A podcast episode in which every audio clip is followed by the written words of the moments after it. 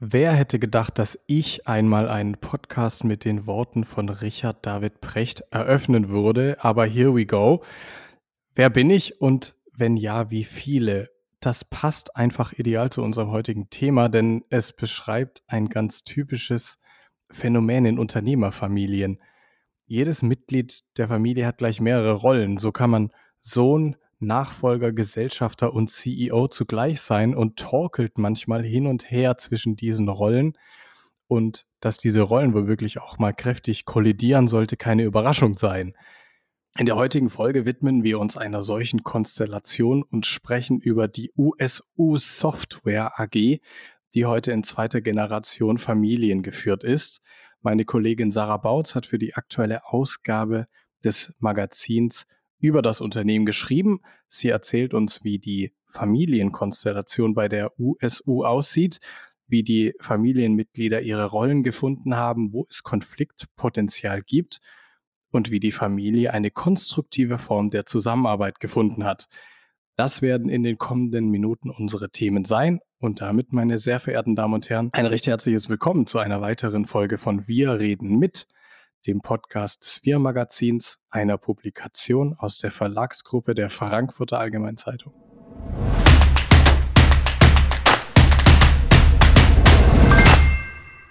Mein Name ist Johannes Hill, ich bin Redakteur beim Wir-Magazin. Heute darf ich mal wieder bei mir begrüßen meine werte Kollegin Sarah Bautz, die für die aktuelle Ausgabe mit Dr. Benjamin Strehl, USU-Chef in zweiter Generation, gesprochen hat. Hallo Sarah. Hallo Johannes, super, dass wir die Zeit finden. Sarah, wie immer die erste Frage. Wie bist du auf das Thema bzw. das Unternehmen aufmerksam geworden? Und was war auf den ersten Blick das Spannendste an diesem Unternehmen und der Unternehmerfamilie? Oh, da gibt's äh, viel. Also ähm, OSU ähm, ist, wie der Name schon sagt, ein deutsches Softwareunternehmen. Das ist ja qua Branche schon mal interessant. Gründer Udo Strehl hat die Firma 1977 in Möglingen äh, gegründet und äh, er hat ja einfach seinen eigenen Namen gegeben, äh, wie Gründer das ja dürfen und gerne machen. USU steht für Udo Strehl Unternehmensberatung.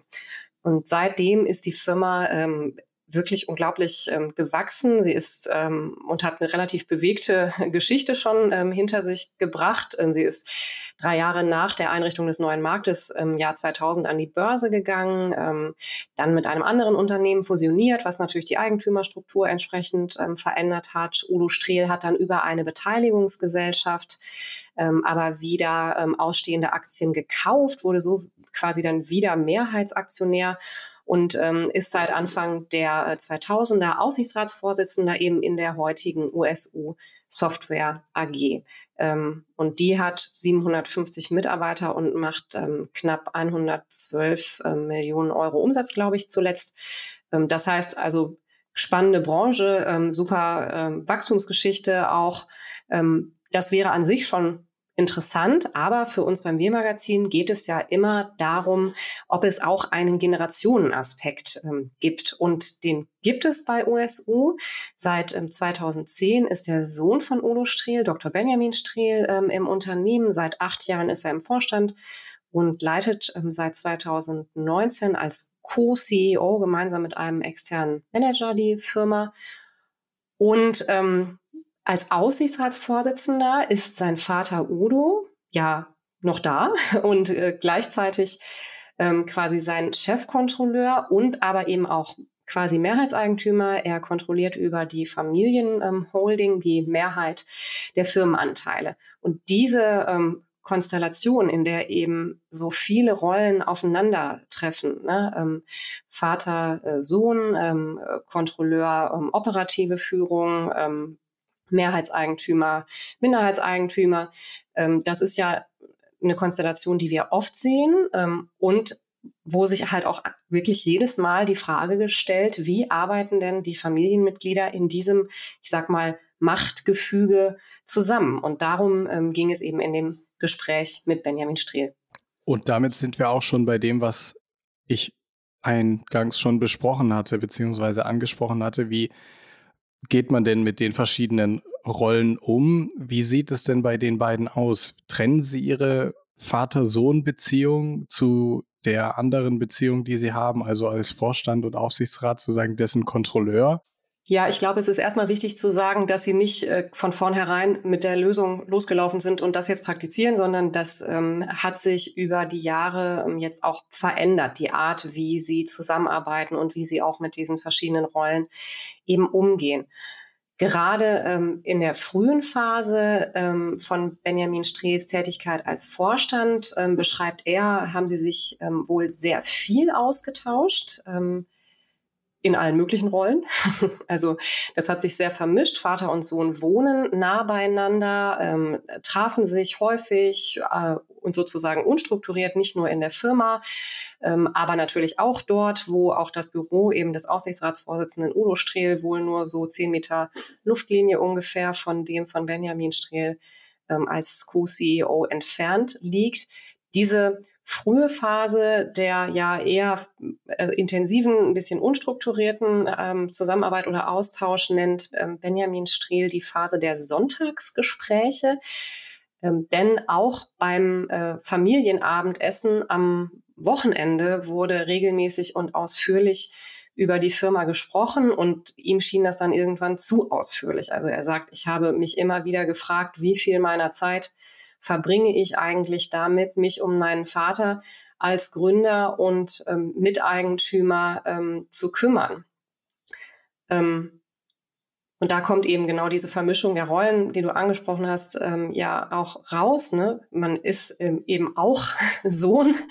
Ähm, zu, zusätzlich zu den vielen anderen ähm, Rollen, die da aufeinandertreffen. Und ähm, diesen engen Austausch, der daraus resultiert ist, hat er durchaus kritisch gesehen. Genau, und da kommen wir zu unserem Stichwort, dem Schlüsselmoment, bei dem die ganze Familie involviert war. Klingt eigentlich total fantastisch. Die äh, Familie ist ähm, im Mittelmeer unterwegs auf einem Kreuzfahrtschiff und dann zu später Stunde wird das Unternehmen nochmal Thema und ähm, das ist nicht bei allen Beteiligten auf offene Ohren gestoßen. Erklär uns das mal genauer und ähm, dieses, dieses Ganze auf dem Kreuzfahrtschiff wird die Governance hinterfragt. das klingt jetzt fast schon wie ein Incentive. Äh, lass uns auf einem Kreuzfahrtschiff unsere Governance hinterfragen. Äh, so war es äh, nicht ganz. Ähm, es war eben so, dass in der Folge dieser, dieser sehr intensiven Austauschphase Benjamin Streh sich um eine Professionalisierung und ich sage mal Verschlankung der Kommunikation bemüht hat, ähm, und eben um eine stärkere Trennung der, der privaten ähm, Sphäre von eben dem professionellen Austausch mit diesen Rollen, die wir beschrieben haben, mehr so analog zu den Quartalsberichten einer AG, wie sie auch anderswo üblich sind. Das Problem war, dass das aber ähm, nicht die eigentliche Lösung war. Also das war sozusagen jetzt die zweite Phase von noch mehreren. ähm, und das zeigte sich eben äh, in diesem Moment, äh, den du gerade äh, schon angesprochen hast. Ähm, das muss ungefähr drei Jahre her gewesen sein, als ähm, die erweiterte Familie irgendwo in der Ägäis auf einem Kreuzfahrtschiff saß. Das ähm, ist wohl äh, Tradition so bei Familie ähm, Strehl, auch in den Jahren davor schon waren ähm, Benjamin Strehl und seine beiden Brüder äh, inklusive Familien eben von ähm, Vater Udo Strehl zu einem gemeinsamen Urlaub eingeladen worden. Ähm, und das ist ausdrücklich als Familienaktivität sozusagen gelabelt. Ähm, und nach einem äh, entspannten gemeinsamen Tag fing dann eben äh, der Vater doch zu vorgerückter Stunde an, in, in, intensiv über die Lage ähm, der USU Software AG zu diskutieren. Und ähm, Benjamin Strehl erinnert sich daran, dass die Situation eigentlich für alle Beteiligten Beteiligten ähm, unbefriedigend war. Denn natürlich wollte der Vater irgendwie mit seinen Fragen und Ideen und Anliegen ernst genommen werden, verständlicherweise. Die Familie war aber darauf eingestellt, ähm, entspannt irgendwie eine gemeinsam geplante Auszeit zu verbringen und auch Benjamin Strehl sagt, dass er im ersten Moment da überhaupt kein Verständnis für hatte. Ne? Er sagt, mein erster Impuls war, das darf doch nicht wahr sein, wir machen hier Urlaub. Ja, ähm, also da und da gab es offenbar eine ganz klare ähm, Kollision sozusagen der Interessen, in dem eben die Sphären vermischt worden sind. Unfreiwillig, äh, wenn jetzt du die eine Hälfte der Beteiligten fragst. Mhm. Und auf der anderen Seite muss man dann die Frage stellen, äh, was davor vielleicht liegen geblieben ist, ähm, was den Vater überhaupt dazu gebracht hat, in einem, ja, in einer Urlaubssituation das wieder, wieder anzusprechen, ist, stellt sich natürlich die Frage, kann man das zu professionell aufbauen oder was ist dem vorausgegangen, dass sich diese Situation so zugespitzt hat? Ja, also das ähm, könnte man, glaube ich, so sagen. Also dass quasi überprofessionell ähm, wird halt der Familienkonstellation dann auch wieder nicht gerecht. Und eben, man ist eben nicht, man hat eben nicht nur ein professionelles Verhältnis. Und deswegen, ähm, so zumindest jetzt die Erfahrung bei USU, ähm, kann man auch ähm, die Kommunikation nicht so aufsetzen, als hätte man nur ein professionelles ähm, Verhältnis. Und in dem Fall war eben klar, ähm, dass die vergleichsweise geringe berufliche Kommunikation in den Monaten davor eben auch nicht die Lösung war. Für, für Gründer Udo Striel war das bewusst oder unbewusst offenbar zu wenig, ähm, so dass sich sein Bedürfnis nach Austausch eben in diesem eigentlich privat geplanten Kontext der Kreuzfahrt ähm, Bahn brach. Ähm, und Benjamin Strehl sagt ganz klar, ne, wenn aus einem Familienabendessen eine Strategiediskussion wird, dann ist das für alle am Tisch ähm, unbefriedigend.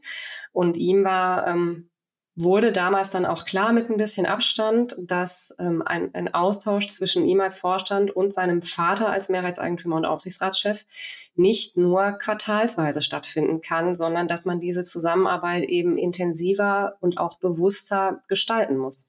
Die Frage, die sich anschließt, erinnert mich an einen guten Bekannten des VIA-Magazins, den äh, CEO von Alpla, Herrn Lehner, der sagt, gibt's eine Lösung? Gibt's eine Lösung? Was ist danach passiert nach dem Abend auf der See? Ja, auch da war die Lösung natürlich nicht sofort auf dem Tisch, aber es fing sozusagen eine, eine dritte Phase, wenn wir schon so am Einteilen sind, ähm, an. Ähm, wo eben ähm, Benjamin Strehl ganz bewusst versucht hat, diesen ähm, Prozess irgendwie zu gestalten, ähm, intensiver als in der Phase davor, aber auch nicht ganz so intensiv wie in der ersten Phase ähm, und gleichzeitig aber auch quasi ein Verständnis dafür entwickelt hat, dass das auch einfach dass das auch einfach wichtig ist und eine, eine Relevanz hat, ja, und dass das auch einen gewissen Teil seiner Zeit in Anspruch nehmen darf. Heute ist es so, dass Vater und Sohn sich eben in ihren Rollen als Vorstand und Aufsichtsrat mehrmals im Monat austauschen. Ähm, ein Teil davon sind ähm, festgelegte Termine, ein Teil Ad-Hoc-Gespräche, wobei die Initiative dafür fast immer beim ähm, Junior liegt. Also er sieht ganz klar ähm, die Gestaltung des Austauschs als seine Aufgabe. Nicht der Vater holt sich die Informationen quasi, sondern er hat eine, eine Bringschuld oder naja, Gestaltungsschuld, weiß ich nicht, könnte man vielleicht sagen. Er sagt auch, mein Vater braucht das persönliche Gespräch und den physischen Kontakt. Also virtuelle Treffen sind gar nicht seins, was natürlich aufgrund der räumlichen Nähe, bei denen jetzt dann auch relativ ähm, einfach zu lösen ist. Aber es geht eben auch darum, ähm, irgendwie einen Rahmen zu setzen und das Ganze so ein bisschen im Zaum zu halten. Also Benjamin Strehl sagt, dass es ganz wichtig ist, dass er in jedes Gespräch ähm, mit einer inneren Checkliste geht. Ne? Welche Themen stehen an? Welches Ziel hat das Treffen überhaupt? Geht es irgendwie um eine relativ allgemeine Information? Geht es darum, hier ähm, eine ähm, entscheidungs- oder zustimmungspflichtige ähm, Sache zu besprechen, ne? eben in der ähm, äh, Rolle des ähm, Aufsichtsratsvorsitzenden dann für Udo Strehl? Oder geht es äh, wirklich um ein Krisenthema, was eben, wo der Aufsichtsrat drüber im Bilde ähm, sein muss? Also es ist sozusagen für ihn wichtig, so ein ähm, ja, ein, einen Rahmen oder ein, ich weiß nicht, ein Zügel, Zaumzeug zu schaffen, ähm, damit das nicht so ausufert.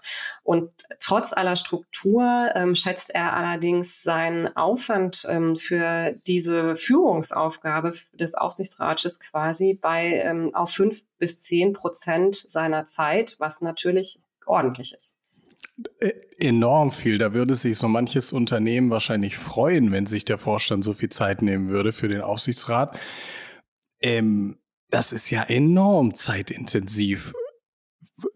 Wie, wie, wie, wie kriegt er das hin? Beziehungsweise, ähm, warum ist das dann doch noch so viel geworden? naja gut, das ist halt jetzt sozusagen eben diese dritte Phase oder die Einteilung habe hab ich jetzt gemacht, aber ähm, das ist sozusagen jetzt gerade der Status quo der, der Entwicklung. Ich glaube, das ist auch eine wichtige Message, dass man einfach ähm, dass da auch keiner jetzt irgendwie, äh, bums, jetzt arbeiten wir los und jetzt haben wir auch direkt die richtige Lösung. Also das muss sich auch entwickeln ähm, dürfen. Ich glaube, dass ähm, die Frage ist gar nicht so unbedingt, wie viel Prozent sind das, sondern die Frage ist, ähm, finde ich das gerechtfertigt? Und da ist eben Benjamin Strehl überzeugt, ähm, dass das wirklich eine essentielle Aufgabe ist, die auch Zeit brauchen darf. Und dass in jedem Unternehmen es die Aufgabe des Vorstandes ist, nicht nur die Firma zu führen, was man ja äh, ne, sozusagen mit dem Manager-Handbuch äh, irgendwie lernt, sondern eben auch den Aufsichtsrat äh, zu führen. Ähm, ein ähm, Experte, den wir auch dazu befragt haben, ähm, Alexander Köber-der-Schmied, nennt das nach oben führen, ne? nach unten führen und nach oben führen. Ähm, und durch die familiäre Konstellation ähm, oder eben diese Rollendimension, die familiäre, die dazukommt, wird die Notwendigkeit für diese Führung nach oben auch ähm, eigentlich noch verstärkt. Ne? Also Benjamin Streh sagt auch, ähm, ich informiere meinen Vater sicher mehr als in anderen Firmen zwischen Vorstand und Aufsichtsrat üblich. Ähm, er sagt aber auch, dass es nicht nur eine Frage der Frequenz ist ähm, äh, und des, des Umfangs äh, der Informationen, sondern eben auch der ähm, Qualität. Also er ähm, sagt, es ist total wichtig, dass man nicht nur Zahlen kommuniziert, sondern dass man auch den richtigen Kontext ähm, dazu liefert. Ne? Er sagt, ich gebe meinem Vater lieber mehr Informationen, damit er das große Ganze sieht und unsere Entscheidung nachvollziehen kann.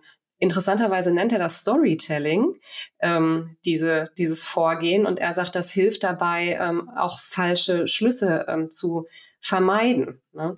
Ähm, und für ihn ist das eben deswegen auch wichtig, weil es ja ähm, bei Udo Strehl so ist, er ist der Gründer. Das heißt, er hat ähm, die Firma über viele Jahrzehnte geprägt und er hat natürlich immer noch ein krasses Netzwerk ähm, in die Firma hinein, über die er sehr viel erfährt, auch aktuelles, auch vielleicht kritisches. Und Benjamin Strehl sagt, da ist es mir auf jeden Fall lieber, ich habe ihn frühzeitig auf ein Thema hingewiesen, als wenn er das über sieben Ecken oder auf einer seiner Golfrunden erreicht. Das auf jeden Fall. Ich würde gerne nochmal auf das Wort Storytelling zu sprechen kommen. Das ist ja in diesem Zusammenhang eher ungewöhnlich. Wir kennen das aus dem Marketing oder selbst aus unserem redaktionellen Alltag. Man erzählt Geschichten wir wissen es beide, Sarah, du und ich, äh, wenn man eine gute Geschichte erzählen will, dann muss man manchmal auch Sachen weglassen, weil das äh, in den Kontext nicht reinpasst oder den roten Faden ein bisschen durcheinander bringt. Äh, ist dann Storytelling in einer Kommunikation zwischen Mitgliedern aus einer Unternehmerfamilie nicht ein bisschen hinderlich, beziehungsweise es wirkt zumindest so, dass es nicht so ganz transparent scheint, zumindest wenn man diesen Begriff benutzt. Hm.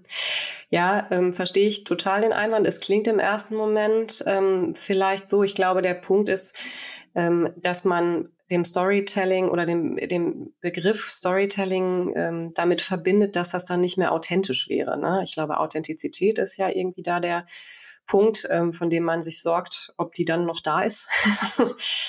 ähm, wenn man aber ein bisschen drüber nachdenkt, finde ich es tatsächlich gar nicht so abwegig. Ähm, war auch für mich aber ein Prozess, mich da mal mit zu beschäftigen. Denn ähm, Storytelling heißt ja also heißt es eigentlich nie, aber in, auch in diesem Zusammenhang ja nicht Augenwischerei oder Beschönigung. Ne? Ähm, und Benjamin Striel stellt den Begriff ja explizit im Gegensatz zu, ich kommuniziere reine Zahlen. Ne? Also das ist genau das, was er nicht mehr machen will, sondern eben stattdessen Kontext dazugeben. Ähm, ich erkläre, warum das hier so ist, wohin wir eigentlich wollen, was ist unser Ziel. Ähm, und das ist an sich ja nicht verwerflich und ich glaube auch, dass es für den ähm, Empfänger der Nachricht, also in dem Moment für seinen Vater, ähm, auch gar nicht irgendwie intransparent. Was aber, finde ich, fast noch interessanter ist ähm, an dem Begriff, ist, ähm, Storytelling hat ja vielleicht dann, da kommt wieder, ne, also ist das hier noch authentisch? Ist das nicht eigentlich eher was aus dem professionellen Kontext und auch was mit einem strategischen Ziel? Fragezeichen, ja, ist es. Ähm, das ist aber eigentlich ein gutes Stichwort in dieser Situation. Denn ähm, ein wichtiges Learning ähm, für, für äh, Strehls war ja auch, dass einem die Führung der Familie nicht zwangsläufig an der Wiege gesungen ist, nur weil man verwandt ist oder nur weil man sie hat, ja, die Familie, sondern ähm, die Arbeit in der Familie und in den Eigentümerkreis hinein ähm, kann und muss genauso geschult werden wie die klassische Führungsaufgabe nach unten, um mal in diesem Bild zu bleiben, in den Betrieb hinein. Ähm, gerade zum Beispiel das ähm, Managen von Emotionen aller Beteiligten ist ähm, für Striel eine wichtige Herausforderung, ähm, gerade weil eben die Emotionalität ähm, zu vielen Themen durch die Beteiligung einer Unternehmerfamilie viel ausgeprägter ist als in einem Unternehmen, wo keine Unternehmerfamilie ähm, beteiligt ist. aber auch viele andere Kompetenzen, die man im Austausch Richtung Gesellschafter, Kreis oder Aussichtsgremium braucht ähm, und die er als wichtig empfindet, kann man schulen. Ne? Sei es Personalbeurteilung, Feedback, Konfliktlösung, äh, auch Kritikfähigkeit. Und ähm, also er selbst ähm, geht auch äh, offen damit um, dass er ähm, schon seit langem ähm, externe Hilfe in Anspruch nimmt. Ne? Er hat sich coachen lassen hat ganz gezielt ähm, Fähigkeiten ähm, weiterentwickelt. Und ähm, das ist, glaube ich, fast das Wichtigste, was man aus diesem ähm, Case mitnehmen kann. Ne? Zunächst mal dieses, das darf ein Prozess sein. Niemand geht sofort mit der richtigen Lösung äh, los, sondern ähm, da gibt's, man muss sich da sozusagen ranarbeiten, was für diese Konstellation der richtige Austausch ist. Und es ist normal und es ist auch hilfreich, wenn man strukturiert dazulernt. Ne? Es gibt ja diesen Spruch, seine Familie kann man sich nicht aussuchen. Das stimmt natürlich auch in Unternehmerfamilien. Aber man kann eben überlegen und wählen, wie man sich die Zusammenarbeit vorstellt und da dann auch wirklich drauf hinarbeiten. Und das ist ja eine gute Nachricht. Und das ist auch ein super Schlusswort, würde ich sagen, denn auch im vergangenen Podcast mit Nils Seebach habe ich ja versucht, äh, trotz allem wirtschaftlichen und interessanten strategischen Einblicken die gute Message nicht zu verlieren. Und damit können wir, denke ich, auch abschließen. Sarah, vielen Dank für diesen Einblick.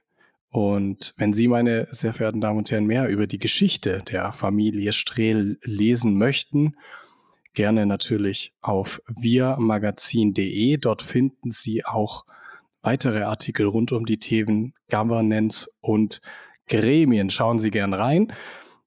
Und das war's auch schon wieder. So viel zu dieser Ausgabe von Wir reden mit, dem Podcast des Wir Magazins. Ich freue mich, wenn Sie das nächste Mal auch wieder einschalten.